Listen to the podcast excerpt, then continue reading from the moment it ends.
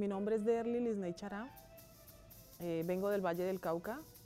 Llegué a Bogotá en el 2003 eh, con todo mi núcleo familiar y mis hermanos y mi madre. Llevamos aquí trabajando, apoyando a mi mamá, que es de la organización. Ella es la representante legal de la organización A Su Mujer y Trabajo. A lo largo de mi niñez y lo que ha sido de mi adultez, acompañándolos en el proceso, que es el apoyo a las familias, a la población víctima, eh, y también ahorita que ha sido lo del, del, cubrimiento al Palacio de Justicia y lo del costurero de la memoria y los costureros itinerantes que han ido creando a nivel de organizaciones, no solamente en Bogotá, sino a nivel nacional e internacional porque ha crecido muchísimo. Mi propuesta de emprendimiento empezó con tortas, vendiendo porciones de tortas en las calles, entonces y mermeladas de allí empezó a crecer, dijo, bueno, ¿por qué no lo eh, empezamos a empacarlo, a venderlo a domicilio, a buscarle otro tipo de, de, espacios? Pero no ha sido fácil no, y no fue fácil tampoco, entonces mm, nos quedamos allí como que hagamos todo eso, pero entonces seguimos de a poquito. Ahora en este momento ya ha crecido bastante, tenemos mermeladas, tenemos cocadas, entre las mermeladas tenemos mermelada de chontaduro, mermelada de arazá, mermelada de borojó, mermelada guayaba agria, es una guayaba que viene del Valle del Cauca, recuperando esa parte gastronómica que también se ha ido perdiendo, es un producto que la gente casi no lo conoce si no es bayuno, entonces sacarlo como del valle a otros espacios para que se vaya conociendo.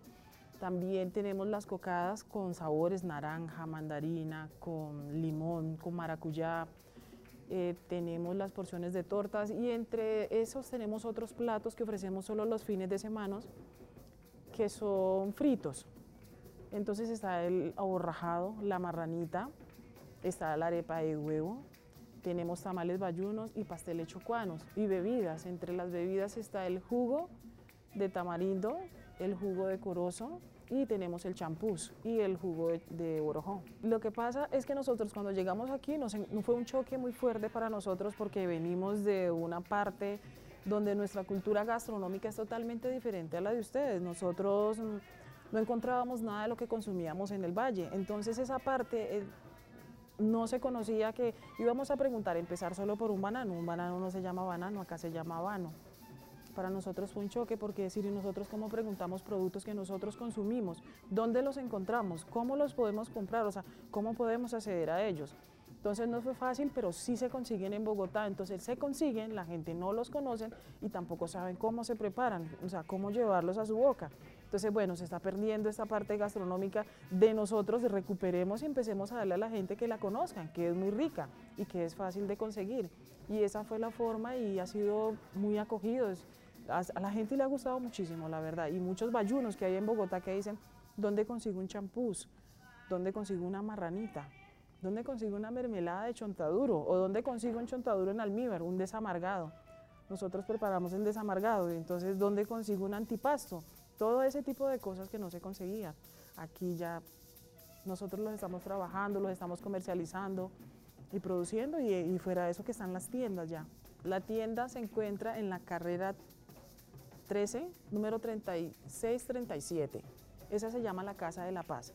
Allí hay una tienda en el segundo piso, ahí atiende Lady atiende Virgelina y todos los días está abierto de 9 de la mañana a 8 de la noche.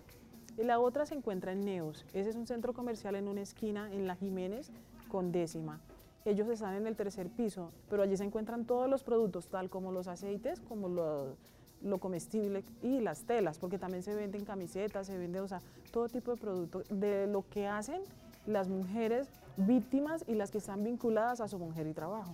Nosotros estamos cobijados bajo Herencia Afro. Herencia Afro, Herencia Afro y a su mujer y trabajo eran una organización que estaban separadas. ¿Qué hizo? Se, se cobijó todo lo de la parte gastronómica de a su mujer con Herencia Afro y la parte artesanal eh, sí se quedó en a su mujer.